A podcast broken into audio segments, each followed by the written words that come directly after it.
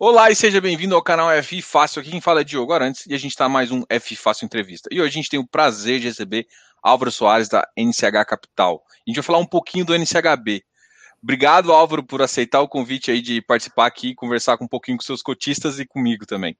É, vou deixar você se apresentar, falar um pouquinho também da história da NCH Tá joia. É, primeiro, eu que agradeço, Diogo, pela oportunidade aí, pelo, pela oportunidade de conversar com você, bater um papo. Não é o nosso primeiro papo já, mas é, a gente tem muito, muito papo aí para conversar, né? E a oportunidade de falar com os cotistas também que estão assistindo, ou futuros Não, e, cotistas, né? E eu já falo que depois daquele primeiro papo nosso, eu, eu entrei no fundo.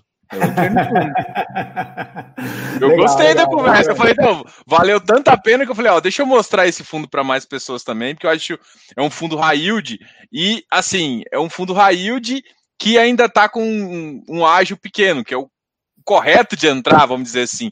Então é, é interessante entender a cabeça do gestor e eu falo, você não está comprando só uma carteira, né? Você está comprando o futuro. Para comprar o futuro tem que conversar com, com pessoas como você que estão mandando aí no é, mercado.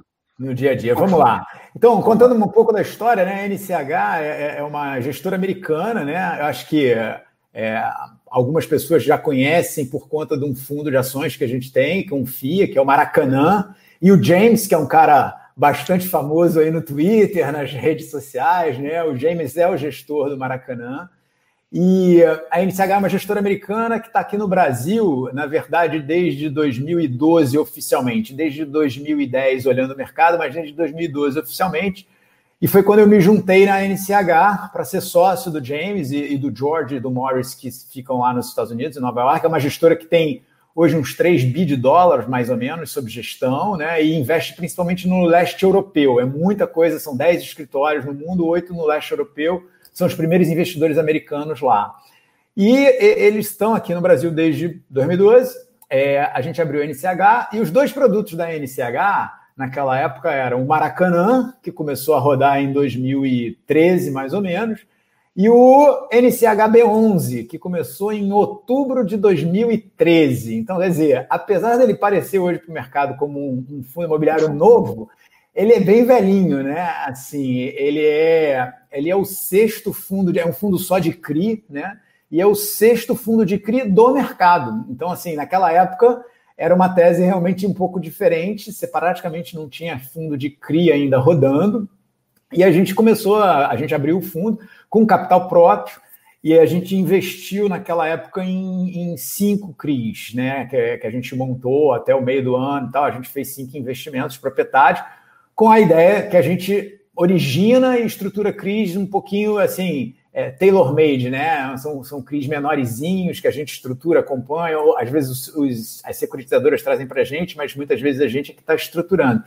Então, essa sempre foi a nossa ideia, um fundo high yield, é, é, como você falou, só que eu gosto de brincar, né? Ele é um high yield de cabelo branco, então você não vai ver é, eu, eu, tenho os meus cabelos brancos, não é à toa, né? Eu antes, antes de, de vir para a NCH, eu, eu fui da. Eu fui executivo. Quer dizer, na verdade, eu, eu tenho uma história longa, né? Eu, eu, trabalhei no mercado financeiro na década de 90, onde o mundo era muito diferente do que o mundo que a gente vê hoje. Então, eu fui da uma. uma é, eu tive, fui sócio de uma DTVM, trabalhei na área de renda fixa do mercado de capitais, e depois eu fiz uma carreira de gestão financeira de várias empresas. E a minha experiência imobiliária veio da Brasil Brokers, foi até onde eu conheci o James. Eu participei da, da abertura de capital, do IPO da Brasil Brokers em 2007. Eu era o CFO e RI, fui durante cinco anos CFO e RI da Brasil Brokers, e foi aí que eu fiz esse conhecimento de imobiliário. E a ideia do fundo de CRI já veio sendo gestada é, ali por essa proximidade com pequenos incorporadores espalhados pelo Brasil e tal a gente via a ideia de o cara não ter muito acesso a crédito, eram empresas pequenas. Esse é o nosso foco que a gente fala, né? CRI fora do radar, é o que a gente fala. É, são empresas pequenas, no mercado do interior do Brasil, menos acesso a crédito, mas pessoas muito sérias, que eu conheci alguns da Brasil Brokers e de uh, ver o empreendimento que o cara estava fazendo, famílias que estão há 20, 30 anos nesse negócio. Então não é, não é gente que é, entrou ontem, né? Os caras sabem o que estão fazendo. E, e, aí veio a ideia de fazer esse fundo de CRI de high yield, mas com uma estrutura de garantia que dê um pouco mais de conforto. Você não vai me ver bombar como a maior rentabilidade do mercado, mas a gente vai tentar entregar uma boa rentabilidade aí com prêmio sobre uma NTNB, com um bom prêmio sobre uma NTNB. É, em falar nisso, é, por exemplo, até a performance de vocês, a performance também já é alinhada com isso, né? É, a performance é IPCA mais IMA B5 anual, o que também dá mais ou menos esse, esse target para vocês alcançarem, né? É, exatamente. É, desde o início do fundo, assim, o que, que a gente olha, né? É, o fundo, um fundo de CRI, ele é uma operação estruturada de crédito de renda fixa, né? E como o CRI, a maior parte, a gente procura os CRIs sempre com indexador de inflação, não quer dizer que eu não possa ter um CDI, mas o meu foco vai ser sempre inflação, IGPM e PCA, um mix disso dentro da carteira. Então, o melhor parâmetro para isso que eu acho, para me medir e para eu ter um, assim, uma motivação para entregar para o cotista cada vez um rendimento melhor, é colocar o meu parâmetro de performance ligado a isso. Então, eu estou ligado à NTNB, ao IMAB5, né? E, e esse é o, é, o, é o, prêmio que eu estou que eu tendo que pagar para ganhar alguma coisa. Então eu tenho que entregar uma rentabilidade melhor do que a rentabilidade do IMA B5, da NTNB, de duration mais parecida com o que a hum. gente tem no fundo, né? Acho que isso é uma coisa bem interessante. Então não é uma performance que vai aparecer, vai, não vai ser fácil, assim, tem que realmente buscar operações interessantes. Não é uma performance CDI, né? Não, eu é falo isso porque, porque é, cara, assim, tudo bem que curva, as curvas sobem, mas performance CDI é muito mais fácil, desculpa, assim. Para quem tá comprando IPCA mais Sim. 10%, mais 8%, para mim, assim, é, eu, eu faço isso como uma crítica a algumas, assim, tem muito fundo bom que tem acaba tendo tendo isso, mas é importante ver que fundos até mais experientes, com uma bagagem maior, já tem uma visão mais eu acho que isso está mais alinhado com o cotista, né? Então isso é, é importante ressaltar. É isso, assim, é, ainda mais hoje em dia, com o CDI no nível que ele chegou, é muito fácil, né? Você bater um CDI de 2%, 3%, 4%, comprando papel de inflação mais 5, 6, 7, 8, 9, 10. É, fica muito fácil, né? Então, é, eu acho que realmente é, o mais importante é, é, esse alinhamento com o cotista. Quer dizer, eu quero ganhar dinheiro, mas eu quero ganhar um dinheiro depois do cotista ganhar o dinheiro dele também, né? Eu tenho que fazer por merecer isso. Não, show de bola. Vamos falar, acho que, de um assunto que também a gente. Você comentou um pouquinho da história do fundo. É, era, um, era um fundo também com base mil, que teve algumas amortizações e mudou um pouco. Teve, teve parte amortizada, ele começou com 40, 40 milhões Aí no meio da crise captou um pouquinho. Vamos falar um pouquinho dessa história é. em termos de captação também. Então, a história, a história acaba sendo confusa, porque realmente as pessoas acabam tendo uma dificuldade de entender, porque é, é uma história diferente do padrão, né? Então, a gente abriu o capital, a gente abriu o fundo em 2013, em outubro de 2013, e aí a gente fez um investimento de capital próprio nosso, o equivalente na época a uns 20 milhões de dólares, que foram 42 milhões de reais, tá? Com esse dinheiro, a gente comprou os cinco CRIs e montou. Dois CRIs eu tenho até hoje na carteira, tá? E montou uma carteira naquela época é, que ela tinha. A gente fez, investiu 100%, uns cinco meses mais ou menos, e aí a gente fez uma carteira que era de inflação mais 10, é, mais 9,65. Era uma bela carteira já naquela época. Aí o que, que aconteceu? Teve esse problema de, é, assim, a gente não conseguia botar o fundo no Brasil. A NCH estava começando no Brasil, Uh, o brasileiro não tinha cultura de fundo imobiliário, por incrível que pareça. Hoje em dia bateu mais de um milhão de CPF, mas naquela época eu diria para você que devia ter umas 100 pessoas investindo, pessoas físicas investindo em fundo imobiliário. É, então não tinha como você captar aqui cliente no Brasil. A nossa ideia é, nem tinha plataforma de distribuição, né? Você não tinha as grandes plataformas tipo XP, BTG, Guide, Modal. É, todo mundo, né? Tá, tá, hoje em dia tem um monte de plataforma, não, não tinha nada disso. Então, é, o que, que a gente. Nosso objetivo era captar o investidor americano, que era onde a NCH tinha clientes investidores de longo prazo. Só que logo depois que a gente fez o investimento do fundo, e essa é uma característica da NCH, né? Primeiro a gente testa a tese, a gente viu que conseguia estruturar aqueles CRIs que a gente estava pensando, agora vamos chamar investidores para vir com a gente. Então, fazia sentido chamar os, os americanos. Só que aí a Dilma foi eleita, a economia começou a, a a ratear, começou aquela conversa de impeachment, e no segundo semestre de 2014, quando a gente ia começar a falar sobre o fundo dos Estados Unidos, o mercado se fechou para o Brasil. americano não queria falar sobre isso quando a gente conversava assim na NCH, o cara falava, não, o Brasil agora não quer e tal. E aí, assim, a gente não tinha como levantar dinheiro aqui no Brasil, não ia ter oportunidade de levantar dinheiro nos Estados Unidos. A gente tomou a decisão de vamos parar, vamos deixar o fundo rodando. E era só a NCH como cotista. Então, o fundo, ele abriu com cota mil, porque era só a gente. Na verdade, era a NCH e eu na física. Éramos nós dois, os dois únicos cotistas do fundo. E a cota era mil, porque a gente né, não, não tinha. Engraçado que a gente até botou o fundo na bolsa, ele abrimos o ticker dele, NCHB11, mas não tinha negócio. Aí a gente uh, resolveu deixar o, o, fundo correr. Ao longo do tempo, o que, aí eu saí da NCH, saí, tirei a, uma, a minha parte, levei, mas a NCH continuou com o veículo. Em um determinado momento, em 2015, 2016, é, era dinheiro proprietário. O James achou que fazia todo sentido começar a investir na bolsa. Ele começou a ver um ciclo de alta de bolsa. E tinha o Maracanã, tinha outros fundos que ele queria abrir. Então, o que, que a, a NCH fazia? Ela recebia os dividendos, ok, e aí ela começou, ela não ia reinvestir as amortizações, então ela não precisava ficar com caixa no fundo. Então ela começou a tirar o caixa e transferir para os outros fundos. Sobrava caixa, amortiza e bota no outro fundo. E a cota foi caindo, né? De mil para 900, para 800. Aí, num determinado momento, ele ainda decidiu vender três CRIs que a gente tinha em carteira. Então ele foi negociando lá e conseguiu vender no mercado os três CRIs, alocou todo o dinheiro nos fundos da NCH. Mas a ideia era, vai ter, vai chegar a hora da oportunidade de voltar com, com esse fundo. Então o fundo não foi terminado, nem se suspendeu o ticker, ele ficou lá. Só que a cota foi baixando, baixando, baixando, baixando, né?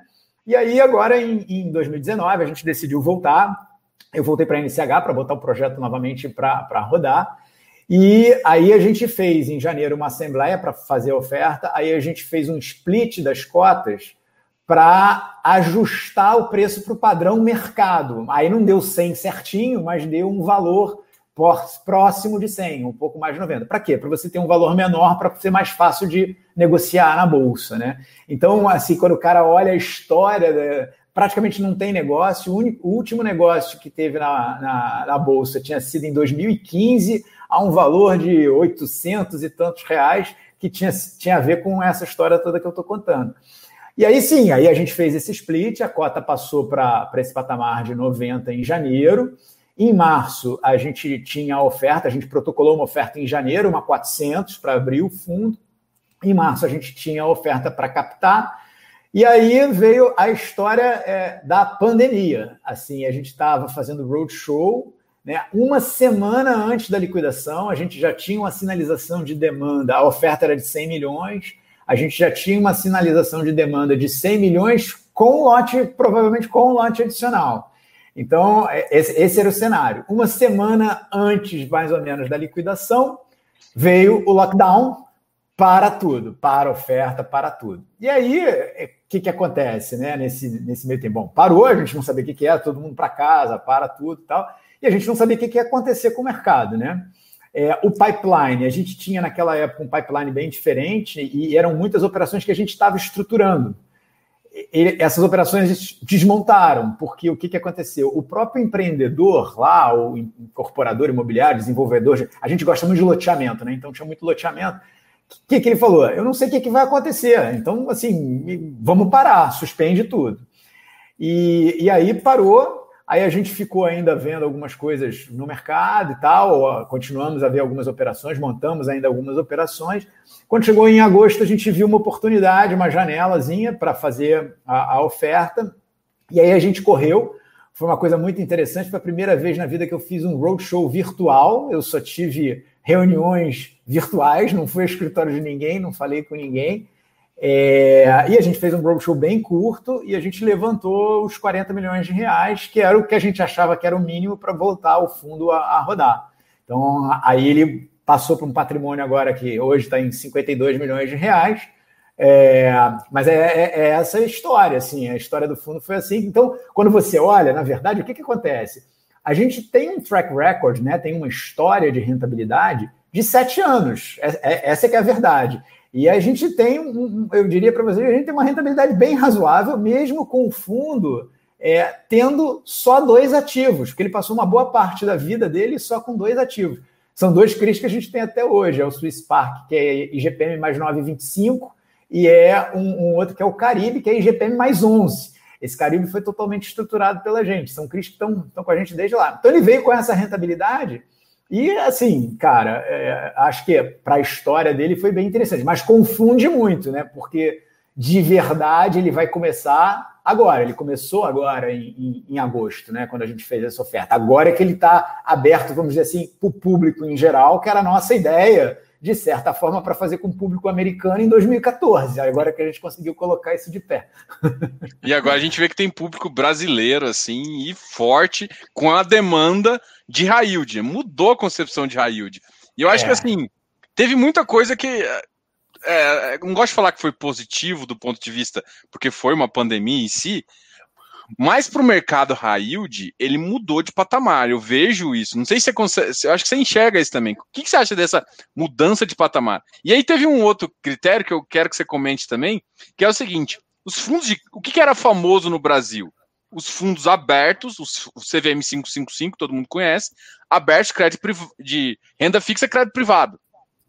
Eles eram muito famosos. E Isso. tinham se bombado em 2019, desde 2018, bombando esses fundos. Só que na crise foram os que mais foram judiados. Por quê? Porque o cara tem que sacar o dinheiro, para sacar ele tem que vender uma operação que não tem, que não tem secundário de fato. Então, acho que juntou essas duas coisas. Enquanto isso, um fundo fechadinho, como é o nosso caso aqui de fundos imobiliários, o cara não tem que vender. Você pode até vender a cota mais barata, mas, tipo assim, o problema é todo do cotista. Você quer vender, o problema é seu. O valor do ativo eu não preciso ter que denegrir ele no secundário para fazer isso. Eu queria que você falasse um pouquinho dessa, dessa conjuntura de, de, efeitos que fez com que esse mercado se alavancasse e, e chegasse no ponto que a gente está hoje. Então, é, é, eu acho assim, são, são pontos interessantes, né? Eu acho que a, a queda dos juros tão forte, é, ela começou a incomodar cada vez mais o investidor, né? A pessoa física. O cara olhando lá, antigamente, quando a gente montou o fundo, o CDI bateu 10% em 2014. Então, você tinha um CDI a 10%, você olhava aqui no Brasil e falava, vou me preocupar em investir, por quê? Né? 10% de juros ao ano tá bom demais. O que aconteceu foi a queda dos juros, porque eu acho que começou a incomodar levou um tempo para incomodar. É, essa solução de, de fundo imobiliário para essa estrutura de crédito privado, eu acho que é a melhor dos mundos, é o que você falou. Você consegue comprar ativos, vamos combinar que é ativo ilíquido. Eu, assim, vender um CRI meu é muito difícil. Vender um CRI de qualquer fundo desses high yield, que não seja um high grade com rating e tal, mas os CRIzinhos menores, de empreendedores menores que não tem um rating, não tem nada, é muito difícil você vender. Então, você não, não pode precisar de caixa. E aí, essa estrutura do FI, de CRI, ela funciona perfeitamente, né? Porque é o que você falou. Infelizmente, para o investidor, se ele precisar da liquidez, ele vai ter que ir ao mercado. E, e se ele tiver que apertar o botão para baixo, ele vai apertar o botão para baixo. Não, não tem jeito. É, mas isso eu acho que deu também uma tranquilidade para as pessoas entenderem que quando você tem um CRI que é high yield bem estruturado, você passa esses solavancos sem grandes problemas. Você, se você estruturou bem, você consegue passar sem grandes problemas. Por exemplo, todo mundo. E foi a minha preocupação quando teve a pandemia, né? O que, que vai acontecer com o incorporador que fez um CRI? O que, que vai acontecer com a carteira de crédito? Para onde vai a inadimplência? Essa era a grande pergunta, né? E aí você começa a reparar que dentro dessas carteiras de crédito imobiliário, mesmo nas raildes, quando elas são pulverizadas por pessoa física, quando elas têm umas estruturas de garantia de over collateral, de fundo de reserva e tal, ela sobrevive bem. E crédito imobiliário, essa foi uma coisa que eu aprendi lá na Brasil Brokers, assim, crédito imobiliário, ele é muito resiliente na pessoa física, ele é muito resistente. Porque a última coisa que o cara deixa de pagar é a prestação do imóvel dele. Ele para de pagar a conta do celular, ele para de pagar o, o condomínio, ele não paga a conta do filho, ele paga a net, ele, ele corta lá a TV a cabo, mas a, a, a prestação da casa própria ele paga. Então a inadimplência, ela não bombou, né? Ela não, não, não, explodiu, ela ficou bem controlada, a gente ficou vendo, teve assim, não, não vai dizer que não teve um, um estressezinho de carteira, de, de, atraso, rolaram as faixas de atraso. A gente acompanha isso muito a unha, né? Então você teve uma rolagem que atrasava 30 dias, passou a atrasar 60, teve alguma coisa nesse sentido, mas nada que, que preocupasse, né? Então eu acho que é, eu acho que isso foi fundamental para as pessoas começarem a ver que esse Railde também não é um, um, bicho de sete cabeças. Eu acho que tinha um medo muito grande, né? O cara queria só um CRI corporativo com selo, emitido por incorporadora listada e mais não sei o quê. Cara, só que isso não vai pagar uma taxa que você estava acostumado lá atrás, né? Se você quer 10% ao ano, você tem que ter um pouco mais de risco. Mas esse esse high yield de crédito imobiliário, ele pode ser um risco bem controlado. E, e é como eu brinco, né, Diogo? Eu sempre brinco. É o meu esse nosso fundo yield é o yield cabelo branco, né? É o high yield de cabeça branca que a gente a gente faz um yield, mas assim, eu não vou. A, a, gente entregou um resultado muito bom agora. Eu acho que todo mundo que tem carteira indexada à inflação com IGPM dentro da carteira, né, entregou um resultado muito bom agora em novembro, porque a gente, o, o CRI ele sempre tem dois meses de defasagem, mais ou menos, na captura do indexador de inflação. Então, se você parar para pensar, o que, que aconteceu em novembro? Você está usando na tua carteira a inflação de setembro, que passou de 4 no IGPM.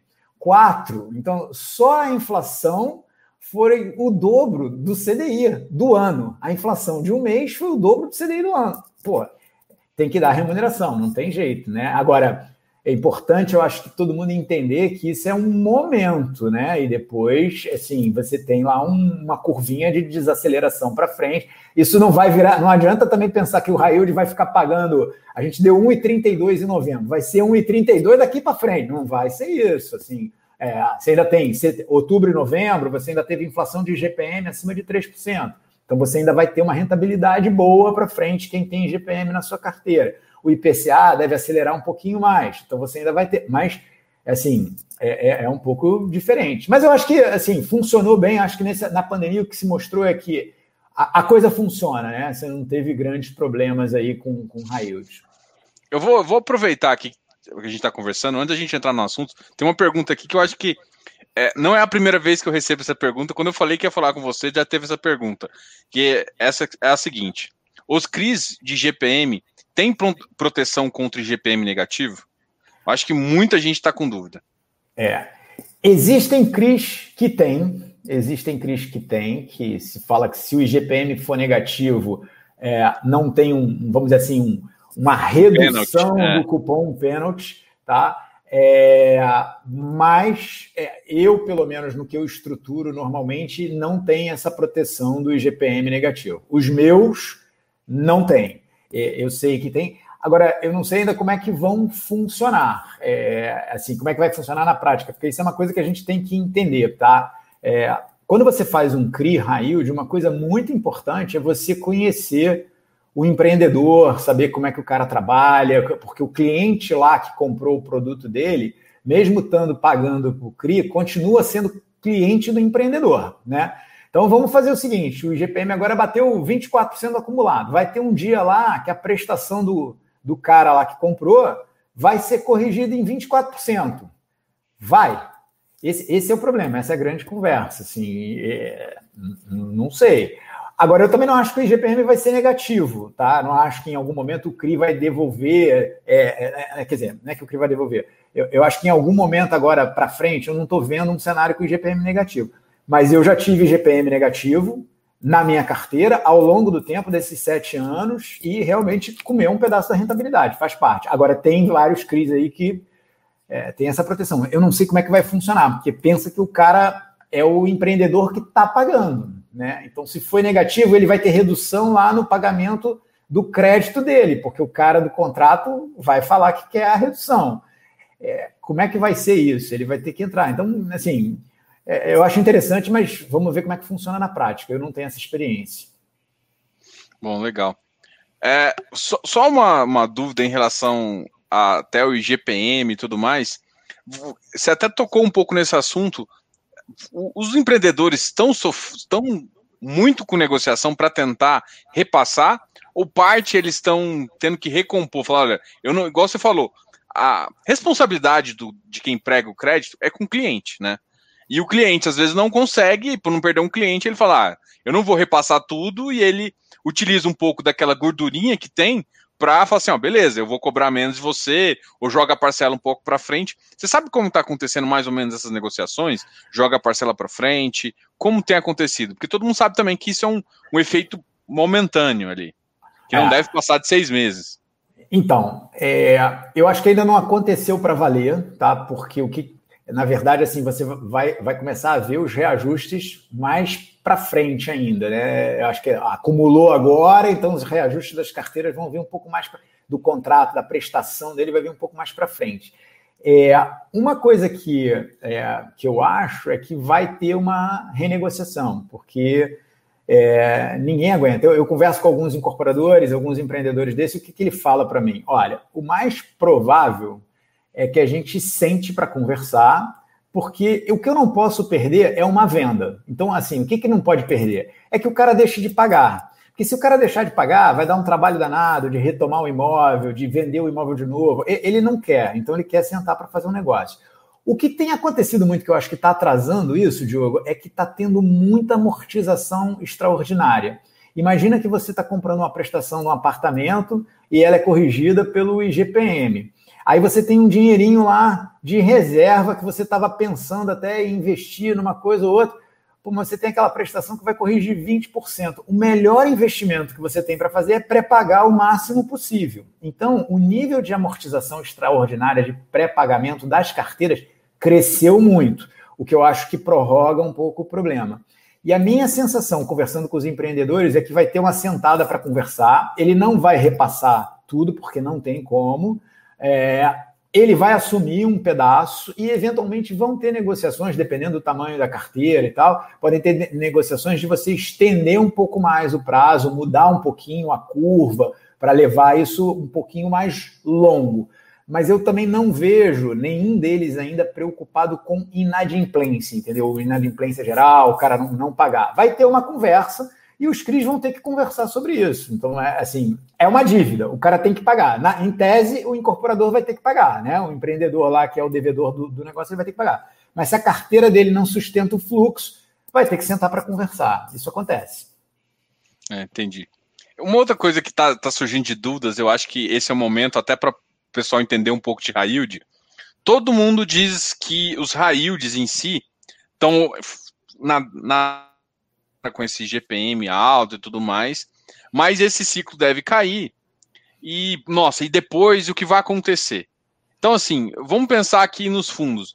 As pessoas têm que olhar um pouquinho para a taxa, né? Esquecer que existe uma taxa nominal, que é a taxa nominal de Railde, já é alto. Eu queria que você comentasse um pouquinho sobre essa visão, assim, independente de. Porque todo mundo fica preocupado com, com essas ondas de PCA. É, o, só que o que é bom do fundo, esquece. É claro que é bom ser corrigido por inflação e GPM, que sobe bastante. Mas o subir bastante significa que tem algum defeito na economia também. Então, não é, não é aquela coisa linda que, que, que tá bonito. Vamos, eu queria conversar um pouquinho sobre isso, até porque justamente existe um outro cara ali que tá pagando que tá sofrendo, né? Então, como que a pessoa tem que olhar para esse fundo high yield assim? Vamos esquecer, até porque alguns estão com ágio muito alto por conta dessa barrigada ali, dessa, dessa barrigada do GPM. Então, é, eu acho assim, para você olhar uma. A primeira coisa que você tem que fazer num negócio de quando você vai olhar, é ver a carteira e tentar entender qual é o cupom da carteira. O cupom é a parte fixa de juros, é o juro de verdade. Né? Então, por exemplo, a nossa carteira hoje, a nossa carteira hoje, ela tem um cupom médio ponderado de 9,47, 9,5, tá? Então, é, esse é o cupom, esse é o juros fixo, o GPM sobe, GPM desce, 9,5% ao ano é quanto será pago de juros nessa carteira. Aí, qual é a conta que você que eu, eu faço? Pra, porque eu tenho meu projeto do que, que eu quero entregar para o cotista. Então, o que, que eu faço? Desses 9,5, conta grosseira, eu tiro 1,5 de custo de operação geral do fundo, taxa de administração, gestão, uma coisa de performance, 1,5. Caiu para 8 esse cupom. 8 significa 0,65 ao mês. Então, veja bem, inflação zero, GPM e IPCA zero. Quanto eu pago? 0,65. Se a inflação for 2, o cupom da inflação mensal é de 0,17. Quando você soma isso, o 0,17 com 0,62, você já foi para 0,82 ao mês. Então imagina assim, a minha carteira líquida para o cotista, numa inflação de 2, vai estar tá pagando 0,82. Então, é, acho que essa é a olhada. Inflação acelerou, você vai pagar mais. Você vai, por isso que eu estou pagando 1,32 agora em novembro. Foi por isso que a gente pagou 1,32, porque a inflação, o meu cupom continuou fixo, a inflação é que andou. Ela volta, o que, que acontece? O meu 1,32 vai cair, mas se ela for a zero, eu ainda entrego 0,65. Então, assim, esse é o meu mínimo hoje. Eu acho que é, esse é o olhar que você tem que ter, e a inflação é, é aquela, vamos dizer, cereja do bolo, mas você colocou muito bem tem que pensar que a inflação é boa por um lado, mas ela pode explodir em um problema lá na frente, porque pensa que o cara lá do outro lado ele está pagando a inflação também. Então, assim, é, não adianta ficar torcendo para a inflação bater 20% ao mês, porque não vai dar certo isso, né, cara? Eu acho que é, é isso que eu queria, exatamente, essa consciência que assim, as pessoas. E olhar a yield para não confundir a taxa, o, ganho ali de 1,30, 1,20, é com confundir parte que esse ganho está na inflação e GPM, mas tem que lembrar que tem uma taxa fixa já alta e já boa. E é isso que tem que atrair. É por isso que, assim, é normal você querer entrar num fundo a valor patrimonial e sair a valor patrimonial. Esse seria o melhor dos mundos. O, o resto é resto. Você paga ágil, então você tem que tomar cuidado. Esse também é um recado aqui. E aí, aí volta num, num ponto positivo do fundo do, do fundo de vocês, o NSHB11.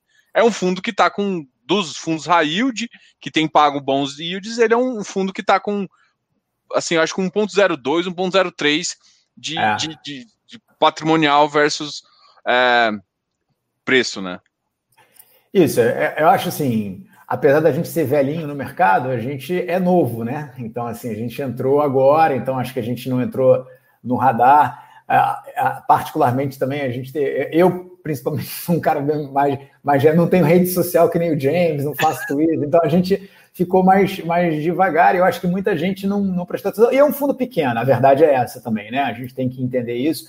Ele tem uma liquidez ainda baixa né? Então eu acho que ele ainda não entrou muito é, agora que eu estou começando a falar essa é a primeira vez que eu estou fazendo uma live por isso que eu te agradeço aí você tá é a primeira vez que eu estou conversando. É, que, que acontece? Eu acho que conforme ele for ficando mais, mais conhecido, né, é, é, vai ter uma tendência, a gente continuando a pagar esses yields, dele se valorizar. Então, você falou no início, é uma verdade. São os investimentos para fazer do início, né? Assim, é o momento é, é, o momento de você investir. Ele tem um problema que é de liquidez, mas que assim tem até surpreendido a gente positivamente, porque tem uma conta que o pessoal fala né, de mercado. Você pega um fundo para ter uma estimativa de liquidez dele, você pega um 1%. fundo, vê o patrimônio 1% do PL, é quanto ele vai negociar por mês, né? E aí você divide lá por 20, 22 pregões. Então, assim, conta redonda: 52 milhões, 50 milhões de patrimônio, 1% vai dar 500 mil reais por mês, dividido por 20, a gente está falando aí de 25 mil reais por dia de volume de negócio. Então seria 25 mil a 30 de volume. Cara, eu, eu tenho ficado impressionado. Novembro a gente fechou com mais de 100 mil e esse mês a gente tem andado acima de 200, né, com dias de 300, 400. Na verdade, assim, a gente está começando a fazer o trabalho agora de divulgação do fundo e, e, e vender mais. Que que, que acontece, né? Logo depois da oferta, a gente já podia começar a divulgação. Mas o fundo ele deu um salto muito grande. É, é, apesar dele ser pequeno, ele ficou cinco vezes o tamanho que ele tinha, né? Ele era 11 milhões, passou para 52. Então, assim, você leva um tempo para alocar, você leva, mesmo tendo sido rápido, né, três meses para chegar a 75%, eu não acho que foi, foi devagar, não. É, mas, assim, você leva um tempo para alocar e o teu dividendo leva um tempo para ele atingir um patamar estável, né? Então a gente entregou um dividendo de 0,30 no primeiro mês, que já é bem mais do que o CDI, mas 0,30. Depois a gente entregou 0, mais de 0,50, 0,58, se eu não me engano, no segundo mês. E agora 1,32, que já foi uma surfada do IGPM de setembro, tá? deixando bem claro isso. Mas eu acho que a gente vai ficar aí entre esse 0,85, 1, 1 e pouco, dependendo de como estiver rodando a inflação. E aí é que eu acho que ele está começando a entrar no radar de muita gente, mas ainda não entrou. eu estou conversando e as pessoas estão olhando e falando, mas peraí, como é que vai ser isso? E como a gente vai acabar esse investimento da, do caixa da gente agora, em, em, breve, no mês que vem, a gente já está 100% investido, fatalmente a gente vem com uma oferta e aí, aí começa, aí você começa a olhar, começa a entrar no radar, as pessoas vão pagar. Mas ele tem uma liquidez menor e por isso eu acho assim, a, tendência era até ele ter subido mais por falta de liquidez, mas a gente tem ajudado aí. A NCH ainda tem um terço do fundo. E a gente tem ajudado um pouco a dar uma liquidez, assim, quando a gente sente que está pressionando muito, porque a gente também não tem interesse que. Você falou uma coisa, é, a gente não tem o interesse como gestor de que a cota exploda. Né? Eu não quero que a minha cota esteja negociada a 30% acima do valor patrimonial, porque é ganho para o cotista, eu entendo, o cara que compra e vende é um belo ganho para ele, mas o meu compromisso é entregar um ganho de dividendo. Eu quero entregar a rentabilidade. Esse é o meu compromisso, né? É, é, é, esse eu acho que tem que ser o olhar de quem quer investir em fundo de CRI, principalmente high yield. Você quer ter uma parte do seu capital alocada a um ativo de mais risco protegido e com uma perspectiva de ganho de rentabilidade no longo prazo. Essa, essa é a ideia. Não, eu gostei. E isso acho que eu, talvez eu depois vou gravar aqui para o pessoal entender muito bem, porque essa é a realidade. Você tem que entrar, basicamente entrar no VP e sair no VP. Até porque o que, que, o que, o que o pessoal não entende que é prejudicial, às vezes, pô, uma cota 10, 15%. Como é que você vai reinvestir? As pessoas, assim, teoricamente, você pega o seu dinheirinho ali, vamos supor que, teoricamente, você teria que. A correção monetária, para você não perder no longo prazo, você teria que reinvestir. Se o ágio sobe demais, como é que você faz isso, meu amigo? Então, eu, eu, gosto dessa estrutura até para investimento é perfeita. Então, infelizmente, o pessoal vai acabar uma hora levando o fundo lá para cima, mas acontece. Mas eu, é. eu, eu, gostei bem da nossa conversa justamente porque o que você comentou, né? Um, um, uma filosofia mais experiente e uma visão bem interessante aí do mercado. E, mas uma coisa que o pessoal está perguntando aqui também é sobre novas emissões. Eu acho que todo mundo aí está curioso. Eu sei que vocês estão terminando de alocar o pipeline aí.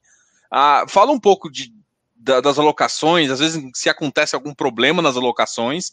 E também pensando assim, é, qual que é o tamanho do, do, do, do fundo já pré-aprovado? Ah, o fundo pode chegar. Porque se não, não sei se as pessoas sabem aqui, mas deixa eu só comentar, é que se o fundo não tiver um, aprovado por assembleia já até 200 milhões, ele pode crescer automaticamente até 200 milhões. Então, só o administrador aprovar, ele pode crescer. Quando o fundo não está, você tem que levar para a assembleia e a assembleia aprovar. E aí a minha pergunta aqui foi justamente qual que é o tamanho já pré-aprovado até o, o, que ele, ele pode chegar sem, sem ter que passar por uma assembleia. Então, é, vou começar por essa última pergunta, depois eu volto para lá. É, ele, hoje ele é pré-aprovado para ir até 2 bi, tá? até 2 bilhões de reais. É, particularmente, eu acho que é muito. É, a gente deixou uma folga. Para ter um fundo com essas características. Pode ser que eu me surpreenda lá na frente. É que eu acho que o mercado de high ele tem um determinado tamanho. Eu não sei, eu não sei se é, a gente seria capaz de chegar nesse tamanho. Porque chega um determinado ponto, isso pra, só para entender, né? Quando você chega num fundo de um bi, é, você vai ter aí só de amortização, de caixa gerado pelas amortizações, que você não vai pagar como dividendo, alguma coisa aí na faixa de 150, talvez até 200 milhões de reais, mas 150 milhões de reais por ano você vai ter. 150 milhões de reais por ano de operação já é bastante coisa. Se você tiver um fundo de 2 bi, você vai ter 350 milhões de reais. Como é que você vai crescer? Mas não, não, não dá, eu acho assim, fica muito difícil para high yield mas ele pode ir até 2 bi. Eu acho que ele é um fundo para manter as características, porque não adianta, essa é outra coisa também que eu não quero, assim, a gente não quer na NCH. É um fundo para ser high yield. Se chegar um determinado momento que ele ficar grande demais e eu não conseguir mais achar ativo compatível para ser high yield, eu não posso começar a mudar a característica dele e botar um corporate bond lá dentro que vai me pagar 102% do CDI, só para dizer que eu estou investindo no fundo, que eu vou puxar minha rentabilidade para baixo. É melhor eu abrir um outro fundo imobiliário de high grade e aí tentar ser um bom gestor num fundo de high grade do que começar a misturar as coisas. Então, assim, ele vai ser sempre um fundo high yield e eu acho que a gente pode chegar aí num horizonte de cinco anos a um bi, um bi alguma coisa, mas é, é ele pode ir até dois. Voltando para o que você falou, como é que é a parte de alocação para depois chegar em próximas ofertas? a gente tinha um pipeline quando a gente foi para agosto, que a gente achava que ele é, conseguia investir é, em dois, três meses, tudo. Algumas operações caíram, porque aí é uma coisa. Aí eu vou voltar um pouquinho, né? Que a gente estava até batendo um papo antes. É, tem o, o, CRI que é estruturado, que é a nossa característica de buscar um CRIA, ou com a securitizadora, ou a gente mesmo, e depois levar para uma securitizadora, que é a maioria dos nossos CRIs, não que a gente não compre no mercado, também compro o CRI do mercado, não tem nenhum preconceito quanto a isso. Mas o que a gente quer é, é fazer uma coisa mais é, no nosso estilo, né? É, ele leva um tempo. Um CRIA, ele não leva menos de 60 dias para ser estruturado. É muito difícil. E bota aí de 60 a 90 dias, dependendo se é um, um cara mais é, enrolado em termos de documentação, leva 90 é, dias. Então, o que, que acontece? A gente fez um planejamento de ter um investimento ali naquele momento de dois a três meses. É, alguns, alguns CRIs não foram para frente do que a gente estava, surgiram outras oportunidades, a gente conseguiu alocar em três meses 75%, e a gente achava que ia fechar os 100% agora em dezembro. Que tem uma coisa que está no meu relatório gerencial lá, que você pegar o de outubro ele já está, em novembro está, vai estar tá de novo em dezembro. Tem um CRI, dois CRIs que a gente fechou, que são muito bons e que eu fechei em agosto. Eu, na verdade, eu fechei no final de julho. Eu tenho um, um e-mail lá do firme, da característica toda. E era um CRI que estava em estruturação. E a expectativa é que ele fosse ser liquidado no final de setembro e início de outubro. Então, vamos lá, outubro, beleza. No segundo mês eu tinha colocado esse CRI. Não coloquei. Atrasou a documentação. Ele é um CRI que está pré-pagando um financiamento com um banco, então, assim, tem toda uma estrutura lá que o banco tem que aprovar também e tal. É uma coisa mais complexa não deu para fazer a liquidação em outubro. Aí entramos em novembro, não, agora em novembro a gente vai liquidar. Enrolou mais um negócio de documentação, e aí no final de novembro, e aí, como é que vai ser? Aí o cara, não, olha só, agora a gente está no final, dezembro, com certeza você liquida. E não vai liquidar em dezembro, vai liquidar em janeiro. Então, assim, o que era para eu estar 100% investido agora em dezembro, só vou estar 100% investido em janeiro. Assim eu espero, espero que não tenha mais problema. Também agora, assim, é agora ou, ou não vai mais. Por que, que você. Aí você pergunta, por que, que você não mudou? Eu não mudei porque o CRI é muito bom. Eu, eu quero ter ele na minha carteira. E é um CRI que a remuneração dele é IPCA mais 12. É, é um CRI muito bom. E eu já estou querendo mudar a minha carteira para IPCA. Então é, é, faz sentido é, eu não ir para outro CRI e não apareceu nada que a gente achasse que tinha uma estrutura melhor do que esse. Então, assim, vale a pena a gente esperar mais um pouco porque, de novo, eu olho o horizonte de longo prazo. O CRI é um CRI que você compra, eu pelo menos compro para me abraçar com ele até o vencimento. Até o vencimento eu estou lá com ele. É, e por isso que eu tenho que ter muita segurança do que eu estou comprando. Então, de qualquer forma, a gente já está olhando algumas operações novas, a gente teve entrada de caixa aí também, então a gente já, já vai poder alocar mais coisa. A gente imagina que entre janeiro e meados de fevereiro eu aloquei todo o caixa, não, não tenho mais caixa. É, e aí, não tem jeito, para crescer, a gente já está buscando novas operações, estamos começando a olhar algumas coisas interessantes e tal, é, que vão demorar mais um tempo, mas enfim, para eu poder, é, essa é uma coisa engraçada, né? De o pipeline e a oferta. O que vem primeiro, o ovo ou a galinha? Você tem um pipeline e faz oferta ou você tem uma oferta e compra o pipeline? Essa, essa é uma conversa que eu acho bem interessante, né? Mas, enfim, eu acho que a gente, como estrutura, eu, de certa forma, eu tenho que andar mais ou menos paralelo nesse horizonte de 60 a 90 dias, que é o tempo para estruturar um CRI, e a captação. Né? Então, eu, eu imagino que meados de fevereiro a gente deve estar tá começando a construir um pipeline que vai deixar a gente apto para fazer uma captação. A, a captação agora, é, a gente decidiu que a gente vai fazer uma estratégia que não é uma coisa nova do mercado, mas a gente vai partir para uma 476. Por quê? Como essa última oferta, a última oferta que a gente fez foi uma 400 e tem toda uma razão de ser. Na verdade, ela foi um IPO do fundo. É como é a segunda emissão, mas foi a primeira, né? O fundo emitiu lá em 2013 e. e com pô, capital né? próprio. Com capital próprio e tal. Então, a, a, primeira emissão foi essa agora, de verdade, foi essa agora. Tinha que ser uma 400 para trazer investidor já pessoa física, pulverizar um pouco mais. A gente teve mais de mil investidores na oferta, então foi, foi interessante isso. É, o fundo agora entrou no mercado, está lá. A 400 ela tem um problema que ela demora muito tempo. Então, casar 400 com pipeline é um negócio extremamente complicado. Imagina com uma pandemia no meio que atrasou a oferta ainda seis meses, né? Então é, é muito complicado. O, o que, que a gente deve fazer agora? A 476 ela roda muito rápido, ela roda em 30 dias, você dá entrada e liquida uma 476. É, só que ela tem, a, a gente vai dar o direito de preferência para os cotistas porque ela tem a limitação de só acessar 50 com novos cotistas. Com 50 novos cotistas, eu, eu não, não cumpro o que eu quero, que é pulverizar mais, capital dinheiro. Eu tenho que ir para pessoas de investimento muito ticket muito alto, né? E que não é a nossa ideia. Então a 476 ela te proporciona isso na oferta com direito de preferência de sobras e montante adicional das sobras. Então é exatamente é, é, essa é a nossa é a nossa decisão. Quer dizer, eu acho que assim, em fevereiro a gente já vai ter o cenário do pipeline que a gente está montando.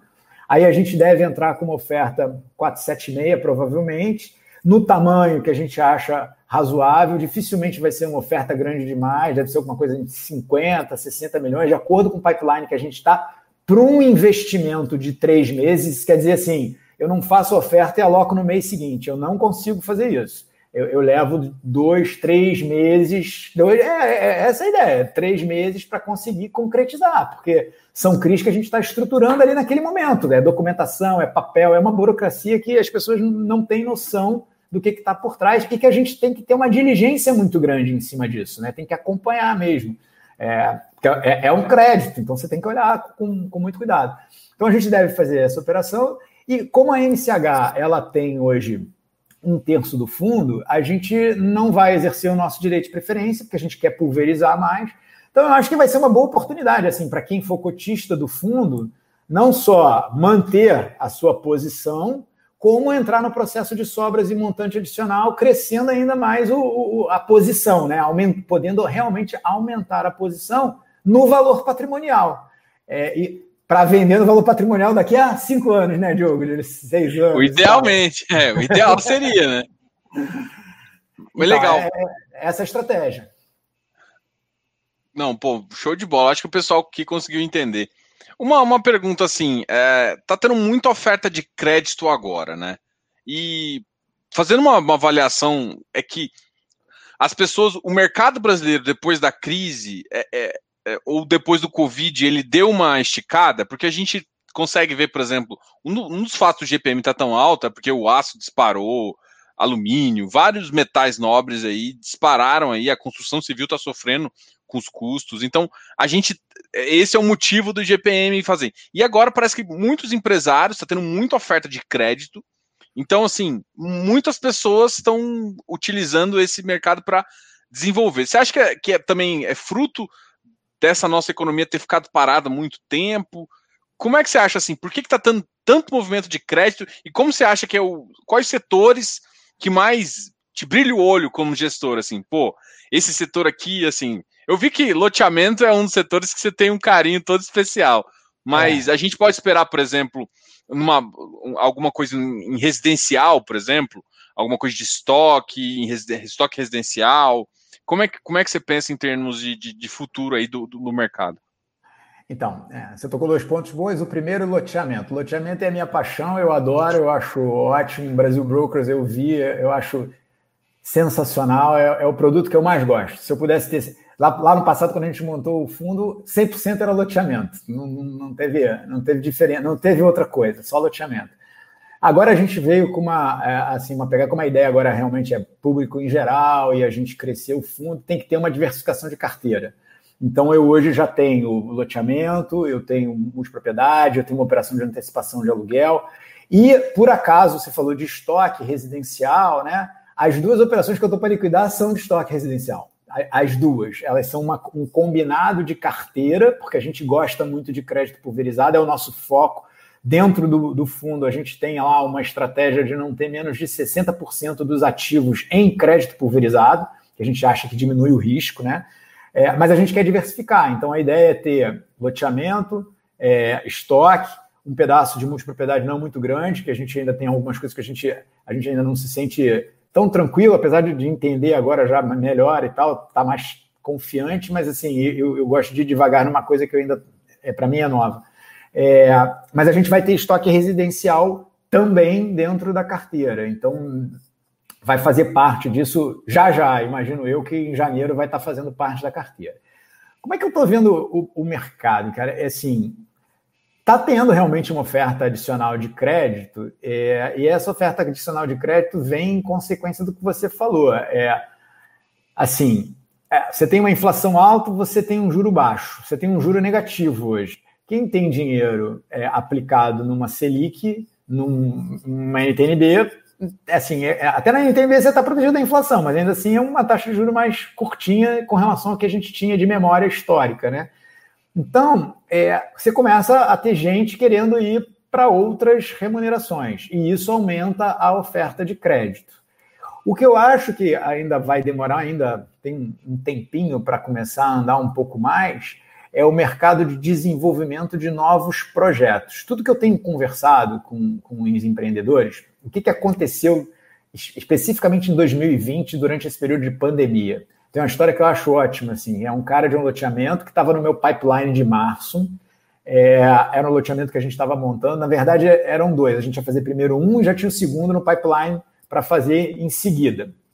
É, e aí teve a pandemia, não saiu oferta, não saiu loteamento. Aí, passados uns dois meses, a gente conversou. E aí, três, três ou quatro meses, a gente voltou a conversar.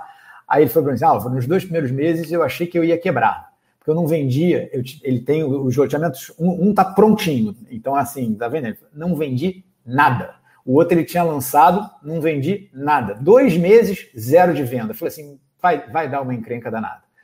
Aí chegou o terceiro mês pós-pandemia, ele começou a vender. Começou a vender, quarto mês, vendeu, quinto mês, bombou. E ele vendeu, num acumulado de três meses, ele vendeu o que ele ia vender no mês, no ano inteiro, o que ele projetava vender no ano inteiro. Então ele vendeu pra caramba. E aí, o que, que acontece? Ele vendeu o que ele tinha ali de estoque, né? O que ele estava lançando e que ele tinha de estoque. Aí o que, que acontece para ele?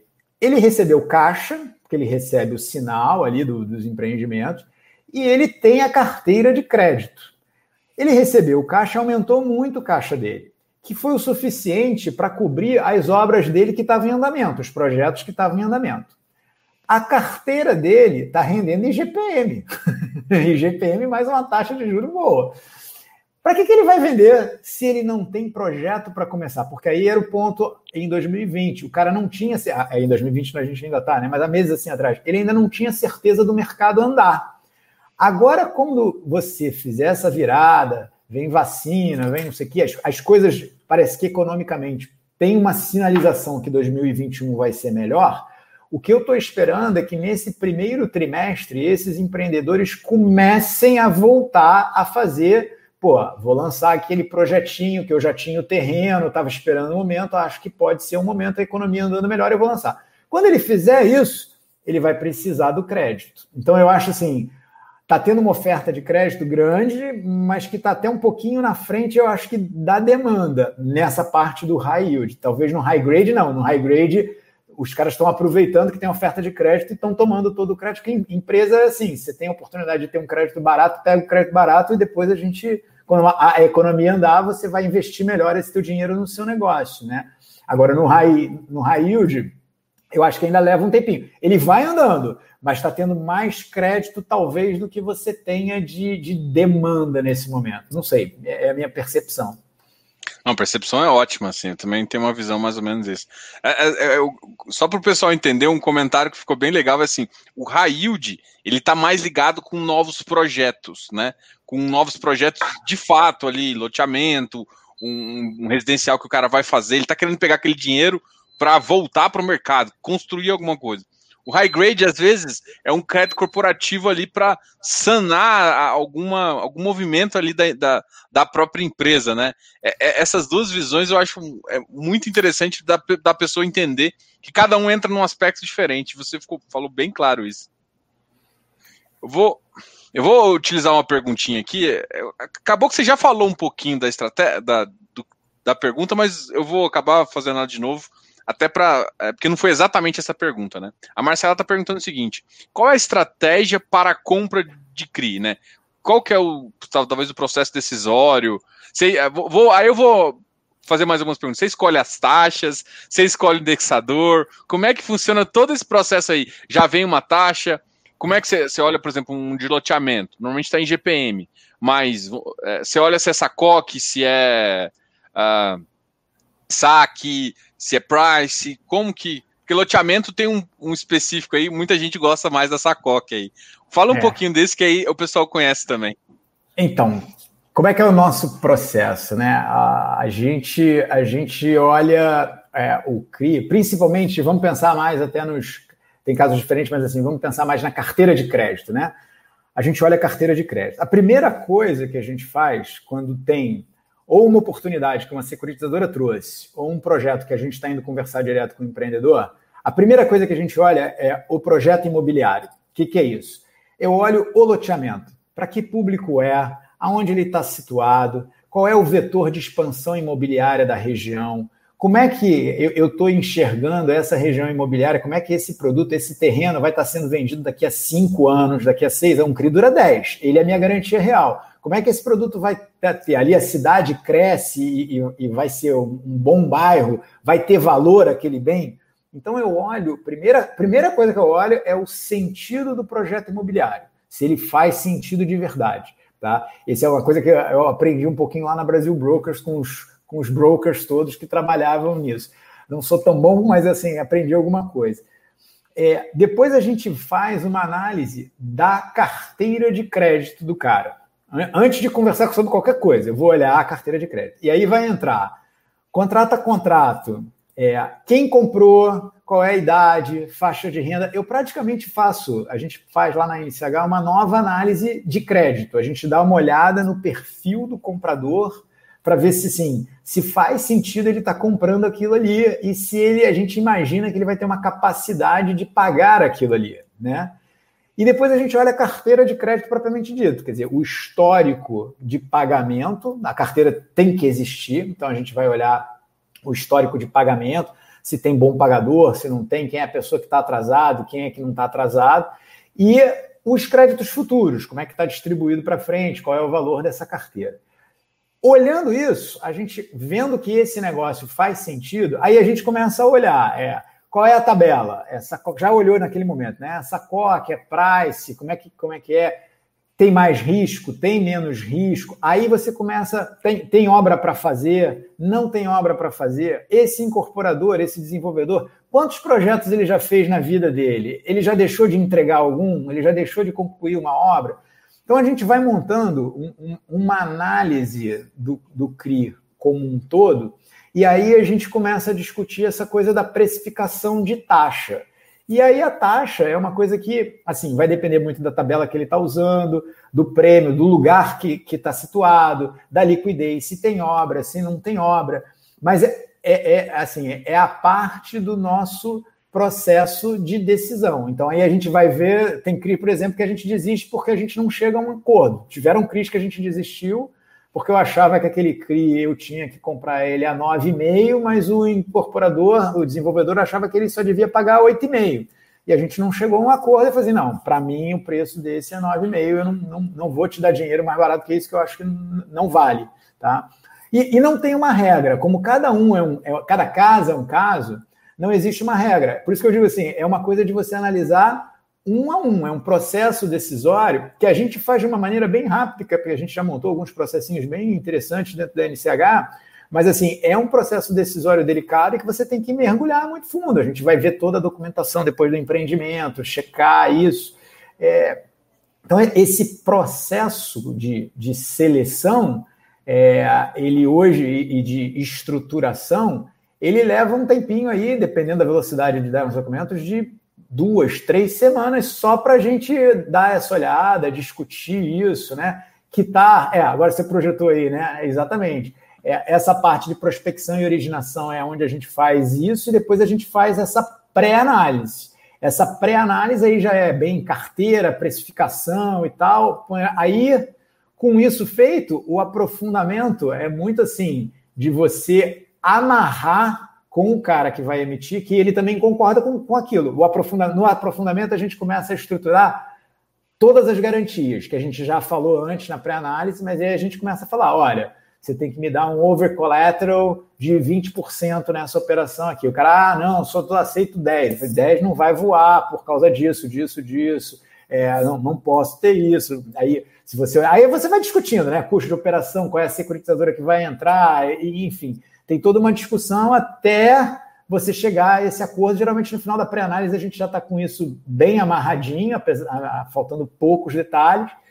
E aí depois a gente vai para esse aprofundamento, que aí é a diligência final, aí é revisão de documentação e tal, assim que a gente começa a fazer um, um, detalhamento. A gente tem um comitê de investimento dentro da NCH, é, eu faço análise junto com o Eduardo, o Eduardo trabalha junto comigo, é meu analista, é meu braço direito aí, o cara ele já foi de securitizadora, então ele tem bastante conhecimento sobre crédito, sobre operação de securitização, é, a gente faz junto essa, essa avaliação toda e depois a gente submete a um comitê da NCH que sou eu, o James e o Pedro. O Pedro é, é portfólio manager da NCH, está com a gente desde 2014. O Pedro está lá desde 2014, ele trabalha no fundo Maracanã de ações. Pedro é um cara de ações.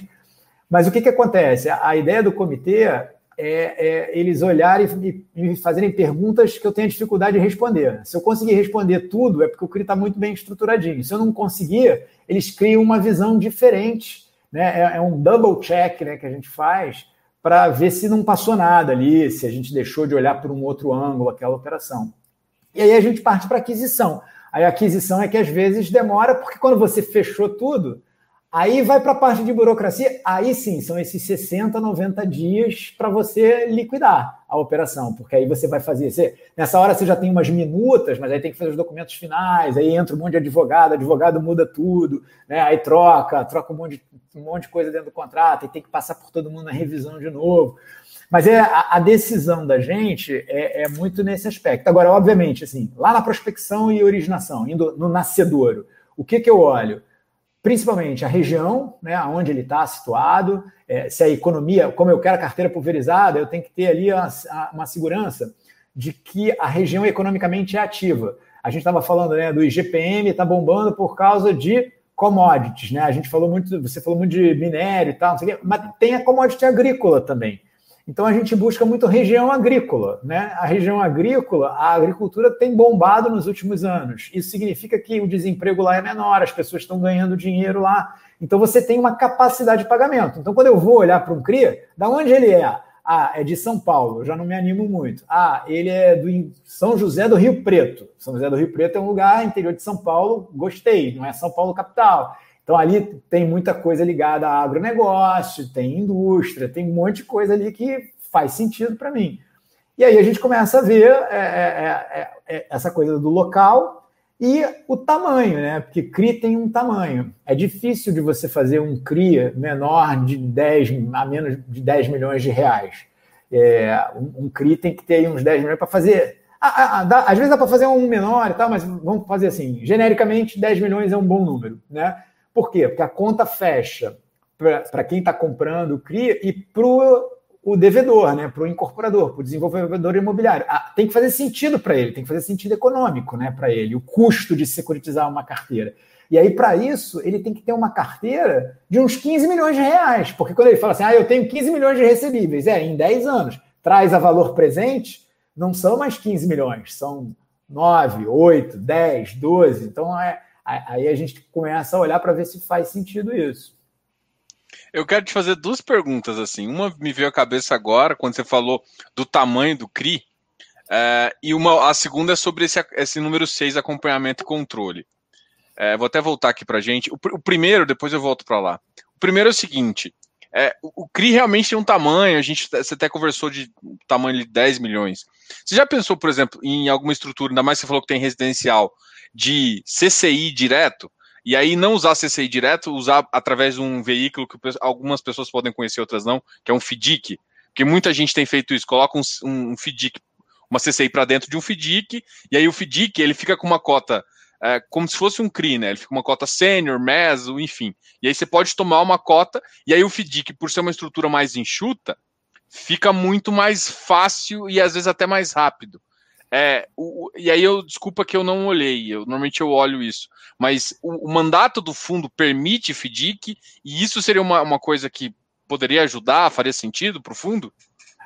Olha, é, a princípio, é, eu acho que assim, é, dentro, não deve estar explícito dentro do regulamento do fundo FDIC, isso eu tenho certeza que não está não tá explícito, mas se for um ativo de crédito imobiliário, a gente teoricamente poderia investir, porque dentro do mandato do fundo, eu poderia investir, por exemplo, em ação de na bolsa em empresa imobiliária, né? Uma construtora, eu podia investir. É, com a limitação, o fundo tem uma limitação que ele tem que ter no mínimo 51% investido em CRI. Não pode ter, não pode ter menos de 51%. Então, 51% da minha carteira tem que ser CRI. Agora, de resto, eu tenho um mandato relativamente livre. Acredito que se fosse um FDIC só de crédito imobiliário, eu consigo enquadrar é, nessa tese. É uma coisa que eu nunca pensei. Você está falando aí, eu estou pensando aqui, já comecei a pensar em um monte de coisa aqui, assim, de, disso. É, é uma coisa que pode. Dá, dá para dá se pensar. Não tinha pensado ainda nisso, não. Sinceramente, nunca pensei nisso, não. Mas eu acho que é uma coisa que dá para se pensar de fazer um FDIC. Agora, é, é, é, um, é um. Na verdade, assim, o, o ponto é você ter um. Você teria que ter um outro fundo. Eu não sei se isso funcionaria para um fundo imobiliário investir num FDIC. Entendeu? Assim. É, porque aí você vai acabar tendo um clube, um, não sei se economiza tanto, você tem um custo duplo aí nessa história, né? Você tem o custo do FDIC e vai ter o custo do fundo imobiliário também. Você tem que pensar, mas é uma ideia, é, é uma ideia interessante de você criar um FDIC e depois, em algum momento, o próprio FDIC securitizar esses créditos. É. É, ser, né? então, muita gente usava o FDIC como warehouse ali, total. É. Só para explicar, pessoal, assim, o que, que acontece? O FDIC você pode colocar CCI menores dentro dele, né? Então você pode co colocar CCI de contratos, sei lá, de 10 contratos, 20 contratos, mesmo que os contratos sejam de um milhão, então você consegue fazer FDICs menores. E aí, depois que você juntou um bolinho, você securitiza toda a carteira, né? Que é uma coisa muito comum de se fazer. Eu estou perguntando isso também porque eu já vi alguns fundos que não tinham FDICs em mandato colocar. E aí, de vez em quando, a gente vê é, algum, outro, algum outro fundo de crédito começando a colocar. Em 2019, Uh, teve um aquele, teve uma, uma, época de crédito que ficou bem ruinzinha, né? Teve uma remarcação e tudo mais. Sim, Naquele momento, eu vi muito fundo se movimentando muito para comprar créditos menores que não fazia sentido colocar de CRI. E é por isso que normalmente quando eu, quando eu ve, olho, quando eu tenho oportunidade, eu pergunto para o gestor se, se tem interesse. Mas só que você deu uma informação aqui que eu gostei bastante, né? Que, por exemplo, você, tem um mandato de colocar, de ser, inclusive, ver oportunidades em FO, virar um FOFzinho também, pegar uma parte ali, fazer um FOF tem, eu tenho, eu tenho um mandato é, bem aberto nesse aspecto. Assim, por exemplo, se eu tivesse que investir em, em fundos, outros fundos imobiliários, eu tenho mandato para isso, como se fosse um, um FOF. É, 49% do meu, é, do meu PL está livre para investimento, desde que seja ativo ligado à área imobiliária, sempre ligado à área imobiliária. Mas eu tenho. Nunca foi a nossa ideia e ainda não é, mas assim, a gente tem um mandato mais aberto. Uma coisa que eu acho que pode vir a ser interessante no futuro é você ter, para a de conforme esse mercado for, é, andando, é você participar do desenvolvimento imobiliário propriamente dito, que isso é uma coisa interessante também. Você dá. Porque, de certa forma, quando você faz um CRIA de um empreendimento não performado, né?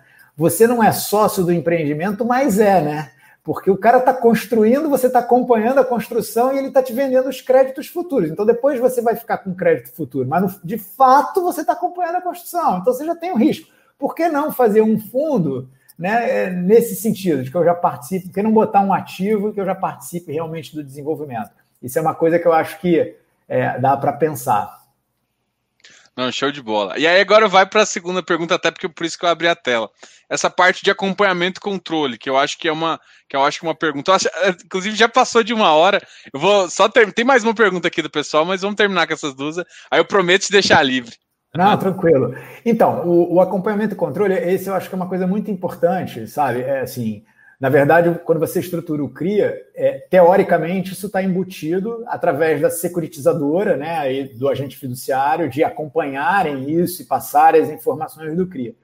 Mas o, o que, que a gente faz aqui? A gente na NCH, a gente montou uma estruturazinha de acompanhamento próprio. Como a gente está olhando carteira né, de crédito, Para mim, não adianta dizer se a inadimplência da carteira é 2. Eu quero olhar contrato a contrato. O que, que aconteceu, quantos contratos mudaram. Então, a, a, securitizadora tem algumas que são muito bem organizadas, mandam relatórios excelentes, não, não posso dizer que não são, são muito bons mesmo, mas mesmo eles mandando, a gente pede a carteira de crédito, quer dizer, todos os pagamentos que foram feitos naquele mês e a atualização dessa carteira de contrato por contrato e a gente roda num modelinho lá da gente para fazer os nossos relatórios de acompanhamento de carteira. Porque o CRI pode estar tá pagando direitinho, sem nenhum problema, mas a gente tem, tem que olhar a carteira. O atraso mudou. Não adianta nem lembrar, o atraso mudou. Está tá aumentando o número de parcelas em atraso, aumentou o número de contratos de parcelas em atraso com 30 dias, com 60, com 90. Por que isso? Porque, de novo, né, quando a gente faz um CRI é, menor, um CRI mais. É, é, eu, eu, acabo usando em inglês, né, mas o tailor-made, que é direcionado para o que a gente quer, né, sob medida, né?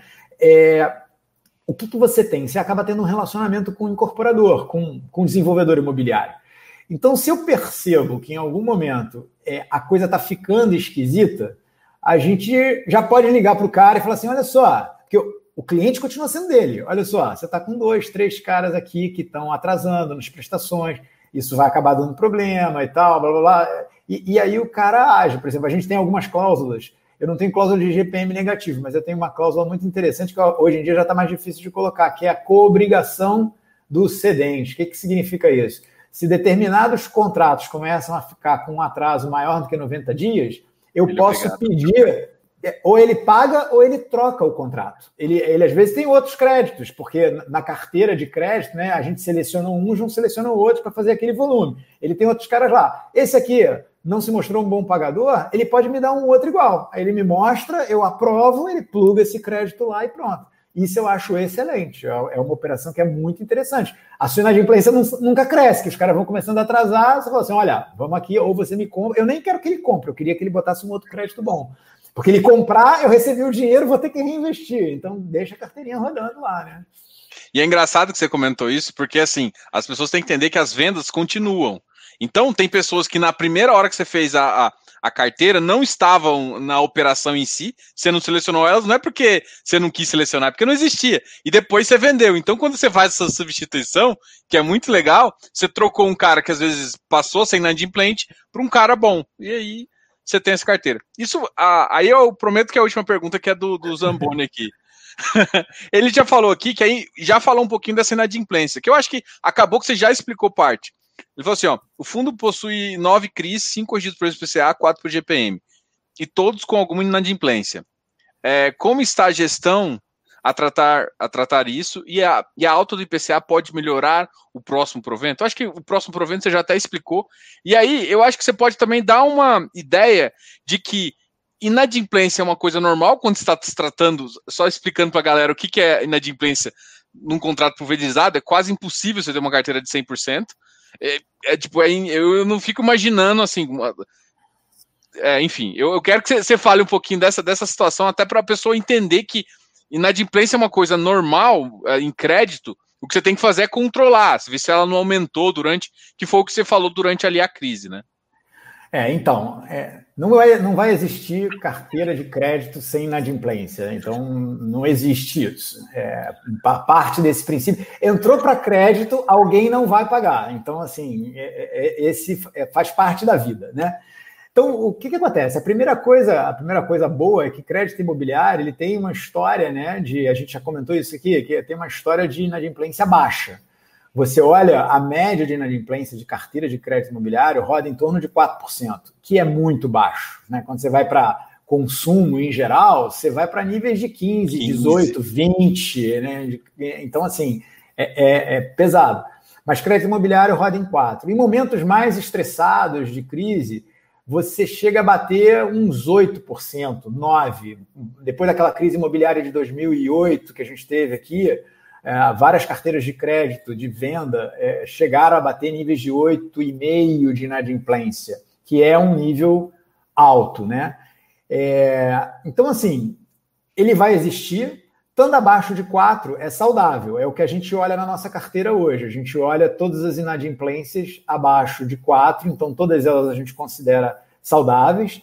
E você tem que ficar com o olho justamente no que você estava falando, assim, dela não aumentar e tomar ações com o incorporador, com o desenvolvedor, para ele tomar medidas antes disso. O que é a medida? Ele sentar com o cara, renegociar. Às vezes o cara não, realmente não vai aguentar pagar, então ele pode chegar a um acordo de revender essa unidade, então ele repassa o financiamento para uma outra pessoa. Então, assim, tem várias alternativas, mas você tem que entender que a inadimplência ela, ela vai existir. E você tem as medidas de proteção para isso. Por isso que todos os nossos CRIs têm um over colateral. O que, que é esse over colateral? Eu tenho uma margem de segurança para a inadimplência, que vai de 15% a 20%. Assim, 10% é o mínimo do mínimo até 20%. É, é o cara ter que, todo mês, né, o CRI ter que me pagar 100%, mas a carteira de crédito que está por trás dele paga 120. Se sobrou, né, se 120 pagou, eu recebo os 100, 20 volta para o dono do empreendimento, para o devedor final. Se caiu 110, 100 vai para mim, só volta 10 para o devedor final. Então, assim, eu tenho uma proteção que eu aguento até 20%, até 15% de inadimplência. E aí você vai acompanhando, e aí essa parte do acompanhamento da carteira na unha é fundamental para você ver o que está acontecendo e se movimentar antes é, disso acontecer. Com relação a, a, a, a futuro, né, a gente estava falando aqui, eu tenho IPCA, a minha carteira hoje ela está 57% em GPM, 43% em, IPCA, com os dois CRIs que a gente está esperando aí há muito tempo para liquidar, mas que a gente espera que liquide em janeiro, a gente vai começar a inverter um pouco isso, a gente vai ficar mais pesado em IPCA do que em GPM. É uma, é uma tendência que a gente está fazendo para mudar um pouco esse posicionamento já para o primeiro trimestre mas não é nem porque, é, eu vou te falar, não é nem porque eu estou pensando em aumentar a rentabilidade dele, não, é mais uma proteção, porque eu acho que o IGPM ele, ele vai gerar mais dificuldade para frente, então é melhor ter um índice mais comportado do PCA nesse momento. Mais lá na frente eu posso voltar a ter uma carteira mais pesada em IGPM, mas nesse momento a gente está caminhando para IPCA. E assim, vai aumentar a rentabilidade? Não, é, é o que eu estava falando. Tem que olhar o cupom. O meu cupom é 9,5 com as duas operações que a gente está botando para dentro no próximo mês, a gente imagina que vai chegar perto de um 9,80 de cupom. Isso vai dar uns 8, 8 e pouquinho limpo, depois de todos os custos de cupom, o que vai dar um dividend yield mensal de 0,70. Esse é um dividend yield do juro. O resto vai ser inflação. Se a inflação andar mais alta, eu vou ter um yield maior. Esse mês que a gente pagou 1,32, pagou porque a gente usou um IGPM de 4,20, se eu não me engano. Então, assim, é, foi alto por conta do IGPM. Agora, é, não vai ser assim para sempre, né? Então, vai diminuir. Não, não é uma tendência de crescer toda a vida, muito pelo contrário, ele vai estabilizar nesse patamar. O patamar desse fundo rodando num nível de inflação entre 2% e 4%, vamos botar assim, numa faixa de inflação de 2 a 4, esse é um fundo que vai distribuir um dividend yield líquido mensal entre 0,80 e 1, e 1%. E, esse é o esse é o foco. Vai e outra coisa, aproveitando até isso. Essa foi uma outra pergunta que entrou num outro, num outro negócio lá de uma outra pessoa, que falou assim: "Pô, mas o fundo ele oscila muito, ele um mês dá um valor, outro mês ele dá outro. Eu, eu tinha que ser um negócio mais estável. Bom, primeiro, primeiro ponto, né? Vamos, vamos explicar aqui. Quando você, como a gente fez a oferta em agosto, a gente veio numa batida de investimento. Então o yield caiu em setembro, porque eu fiquei com muito dinheiro em caixa, né, por causa da oferta, e aí o yield foi subindo. Então essa oscilação, essa aumento aí tem a ver com isso de eu estar investido. E no passado, por que que oscila? Porque a inflação oscila. Assim, é, é, é isso. Assim, se você for pegar o cálculo da volatilidade do IGPM, olha só, isso eu fiz hoje aqui. A volatilidade do IGPM no ano de 2020 é de 60%, é 0,6%. E, e, é muita volatilidade, entendeu? É muita, é muita volatilidade. Então, o, o, quando você está num, num fundo que é inflação mais alguma coisa, a inflação oscila. Então você não vai ter um dividendo constante. O dividendo constante vai vir de um, um FII de tijolo de aluguel. Aí o cara tem lá uma receita, vamos dizer assim, relativamente estável, e ele vai pagar um dividend yield constante. Só vai ter problema se ele tiver vacância, coisas desse tipo. Mas, em geral, ele vai ter mais estabilidade. Aqui você está. A NTNB, ela também tem a mesma oscilação. Você só não sente que você não recebe todo mês o juro dela. Aqui você recebe, então você sente ele vacilar. Mas a, a IG, o IGPM, da, o IPCA da NTNB, ele vai oscilando também. Então tem um mês que ela sobe muito de preto, depois sobe menos, sobe mais. É porque você não saca e você não, não percebe isso. Mas é o mesmo efeito. Ah, show de bola. Álvaro, quero agradecer aqui. A gente acabou ficando bem mais tempo até do que eu tinha planejado, mas foi uma ótima conversa. Quero te agradecer muito. Eu vou deixar você falar as últimas palavras aí. E, de novo, muito obrigado aí, o pessoal da NSH, a todo mundo. A gente já tinha conversado, feito uma outra reunião também uh, ah, para trocar, trocar uma ideia. E eu quero agradecer é. mesmo. E eu vou deixar você falar as últimas palavras para a gente encerrar por aqui. Obrigado. Tá legal. Eu que agradeço aí a oportunidade de você de, de falar. É um, é um, papo ótimo, né? Porque você é um cara que veio de dentro desse mercado, você conhece bastante, então fica uma conversa muito. E a gente pensa muita coisa parecida, né? Então acho que é, é, é, é fácil assim da gente conversar. A gente tem uma transparência muito grande no que a gente fala, né? Então, muito obrigado aí pela, pela oportunidade também, oportunidade de falar para as pessoas. Acho assim, eu estou muito feliz que era um projeto é, meu, assim, até pessoal lá de 2013, 2014, que infelizmente por condições do Brasil a gente não pôde continuar e eu tive essa oportunidade sensacional de voltar a esse projeto agora. Então eu estou assim, eu e a equipe lá, a gente está super animado, é, a gente é pequenininho, vai crescer devagar e sempre. A única coisa que vocês podem ter certeza é que os cabelos brancos aqui vão estar sempre de prontidão para ficar tentando evitar algum problema. Dizem que em crédito não tem jeito, em algum momento você vai se defrontar com ele. Eu, eu ainda estou com sorte, mas assim, o que a gente pode prometer para vocês é a filosofia da NCH, é a preservação de capital. A gente vai estar, o, din o dinheiro nosso está no fundo também, então a gente está comprometido com ele. E a gente vai estar fazendo o maior esforço possível para desenvolver o fundo, não sendo top de mercado, mas sendo um cara constante, um cara é, entregando bons resultados que a gente, que a gente quer entregar aí para os cotistas. Não, fechou. E esse, é, é, esse fundo, literalmente, você falou, eu cresço com cabelo branco. Mas é importante, importante o pessoal receber. A gente realmente, a, a, nossa ideia é muito parecida ali. Tem, tem mais assunto ainda, mas eu vou encerrar por aqui, porque senão vou te ocupar mais uma hora aí. A Obrigado. Próxima. A gente já marca uma próxima lá para 2021. A gente marca uma próxima. Até mais, tá pessoal. Valeu, um abraço. É, obrigado. Grande abraço aí. Não se esqueça de se inscrever aqui no canal, dar um like nesse vídeo e se está vendo isso depois, qual, os contatos da NCH tá aqui embaixo, então se você quiser entrar em contato com, com por e-mail ou pelo site deles, está aqui embaixo também, beleza? Grande abraço.